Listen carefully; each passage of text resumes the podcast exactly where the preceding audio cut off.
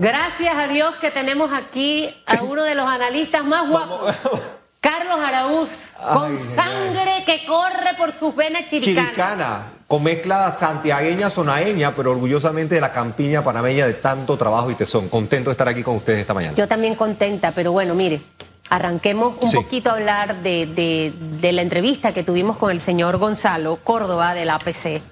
Eh, baja la cantidad de tarjetas de crédito de 750 mil a 657 mil. Claro. Pero yo me quedé con la duda. Yo dije, pero dígame una cosa, y los préstamos, los préstamos sí, aumentaron, eh, personales, hipotecas. Y obviamente, Carlos, lo que mucha gente hizo fue saca un préstamo, consolido, mi deuda, me quedo un poquito de plata y me quedé con el préstamo. Eh, y, que sin lugar a dudas educación financiera nos hace falta, mi querido banquero. Es así, es así. Y, por años, yo creo que lamentablemente la pandemia reveló que tenemos brechas socioeconómicas, las educativas, las sociales, pero en materia específicamente de guía y orientación financiera, ante una situación en la que no se estaban generando ingresos porque habían 400 mil eh, eh, contratos suspendidos, eh, 700 mil personas que entraron a la informalidad, que ya ese número va por un millón de personas. En fin, hay una serie de acciones que pasan en los últimos tres años de este país que cambian el psiquis del consumidor y del productor, del que está gestionando la cosa privada o la cosa pública. En materia de orientación financiera, está claro que nos hace falta mucho y tiene que empezar desde muy temprana edad. Y más ahora en un ambiente de revolución tecnológica. La educación tiene que perseguir ese camino, no al revés. O sea, la educación tiene que amoldarse a, la necesidad tanto del estudiante en nivel básico como del profesional que aspira a ser diferente y a generar. Y eso tiene que empezar desde muy temprana edad. Y cuando hablo de temprana edad estoy hablando de escuela primaria no estoy hablando necesariamente del bachillerato, escuela secundaria, la orientación, la guía, el cómo se utiliza una tarjeta de crédito, para qué es un préstamo de mediano plazo, de largo plazo, la hipoteca, qué es. Esos son conceptos que se tienen que manejar desde muy temprana edad.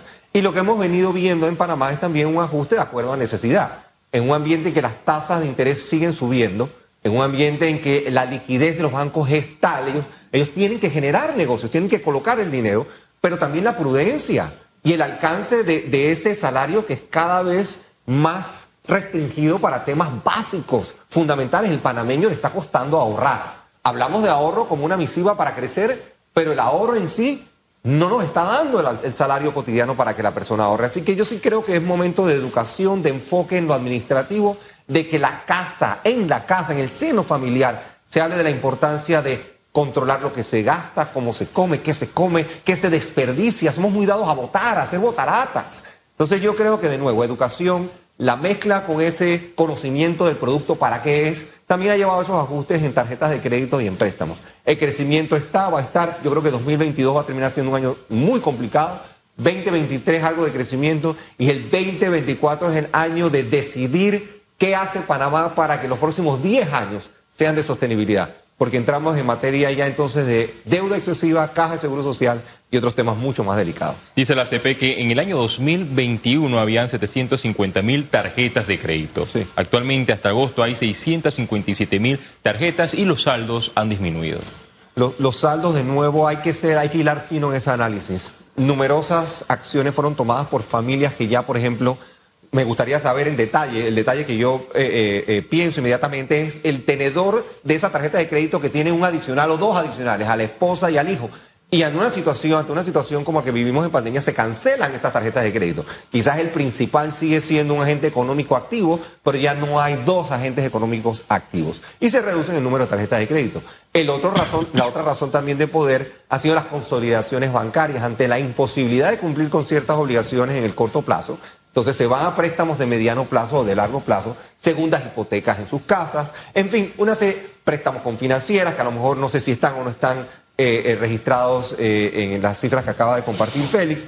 Hay, una serie de movimientos en la industria bancaria y financiera que tienen eh, que responder directamente a la acción o inacción de familias que se ven afectadas por la pandemia.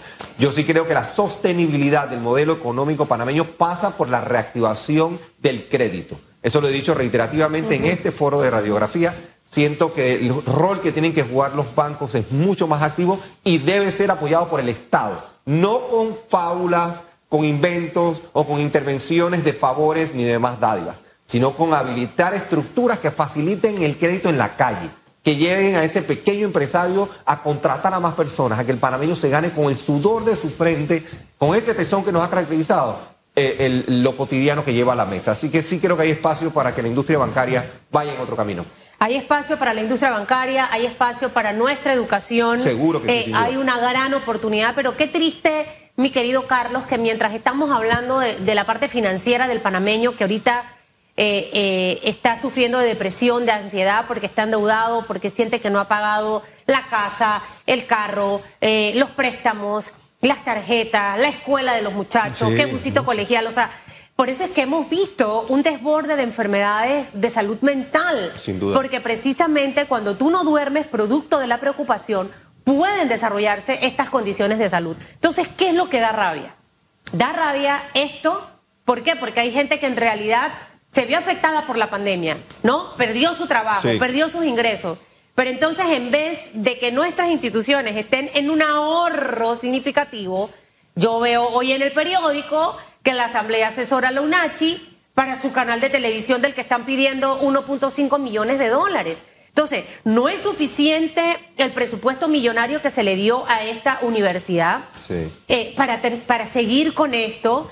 O sea, veo el tema de los representantes de corregimientos y, los alcaldes y vicealcaldes con iniciativa del diputado Javier Sucre del tema de los salarios, mientras la gente está viendo cómo hace para poder pagar sus deudas y ver cómo sobrevive. Entonces, son esas cosas que al final te hacen ver la desconexión total y la falta de, empatía con lo que está viviendo el panameño. Esa es la palabra, la palabra es desconexión y, e indolencia, ¿no? Ese, ese sentir del, del no me importa llevado a la manifestación máxima de descaro, de, de sencillamente no corresponder tus acciones con un discurso que ha prometido cambios, porque no es que no los han prometido, pero yo creo que la crisis de credibilidad, la crisis de confianza o de desconfianza ya nos abrumó, ya nos ahogó, ya, ya sobrepasó lo aceptable, lo permisible, y ahora entonces entramos en una crisis, yo diría que de,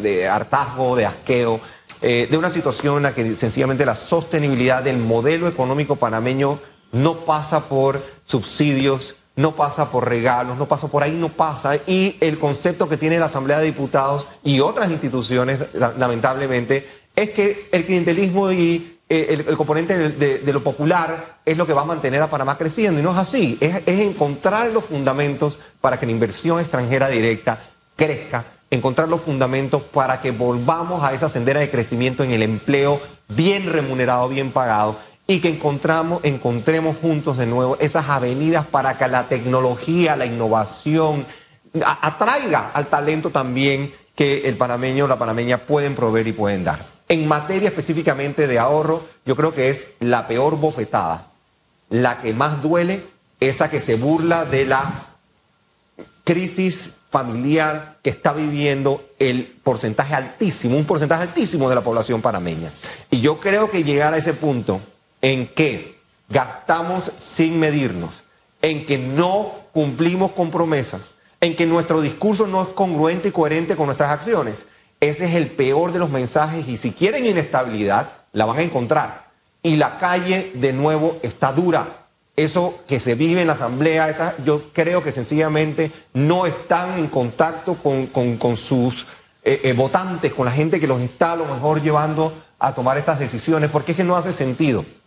Cuando hay un presupuesto, se tiene uno que ceñir al mismo y tratar entonces de cumplir con las obligaciones pertinentes y así crecer. De otra manera vamos a incurrir en fallas administrativas y en fallas que inevitablemente lleven a más dolor a la familia panameña. ¿Hacia dónde nos está llevando la Asamblea Nacional con estas actuaciones? Sí, lamentablemente eh, eh, son esas decisiones que se toman eh, pensando quizás en el corto plazo, porque Quizás la UNACHI en algún momento dado pensó en algún plan estratégico que alguien habrá elaborado de que tener un canal hacía sentido.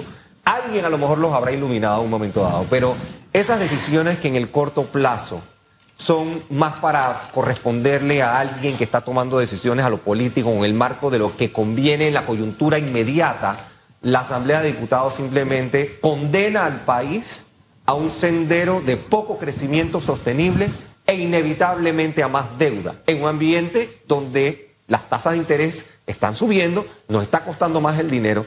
Y, yo no sé si la Asamblea es consciente del, del, largo placismo, de la importancia de apostar, de sembrar hoy para ver esos frutos en el futuro lejano, en el mediano plazo. Y eso nos pasó y nos está pasando con la crisis de la Caja de Seguro Social. Algunos de nosotros estuvimos, ya las canas nos delatan, estuvimos en la mesa de diálogo en el año 2005 que dio con la reforma de la ley 51 de la Caja de Seguro Social. Algunos estuvimos allí, eso fue hace 17 años. Y sabíamos perfectamente bien, todos los actores que, estuvimos ahí, que eso tenía una vida de no más de 12 años. Ya estamos en el año 17.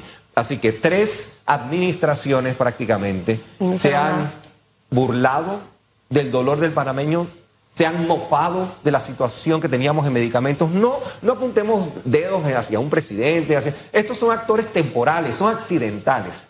La estructura, la fortaleza de nuestras instituciones son las que tienen que prevalecer para que el panameño tenga más bienestar. Y eso no hemos sabido atacarlos. Y la Asamblea de Diputados, esta, la anterior y la previa, son grandes responsables por la situación que estamos Y veremos cómo termina la Asamblea. ¿Quién será su presidente y cómo va a ser el cierre? Ya está sonando un nombre. Ya hay, nombres, ¿no? Un nombre. Un diputado de Bocas del Toro con mucho poder que recientemente amenazó al órgano ejecutivo con devolver o rechazar el presupuesto general del Estado. El señor Benicio Robinson. Son las fuentes desde el órgano legislativo que indican que este podría ser el, el último presidente de la Asamblea Nacional en el quinto periodo, Susana. Ojalá de verdad, todos los ciudadanos que en este momento nos ven y nos escuchan, Carlos, tengamos todos esa sabiduría para los que creemos en Dios de Dios, para tomar sabia decisión en mayo del 2024.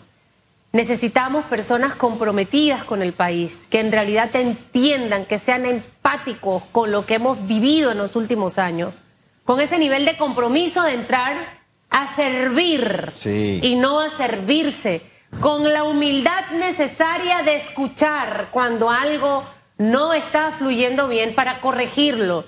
Tener esa humildad de decir, wow, en este programa o en esta plataforma o esta persona dijo esto, escúchalo, porque, ¿sabes? Esa capacidad no la tienen. A veces creen que todo lo que están haciendo está bien y, y se dejan llevar por esas encuestas que realizan y piensan, no, eso es una percepción, ese es un grupito. No, a estas cosas hay que prestarle muchísima, atención, muchísima atención. Bueno, que me le vaya bien, señor. Agradecido, buena semana, buen fin de semana.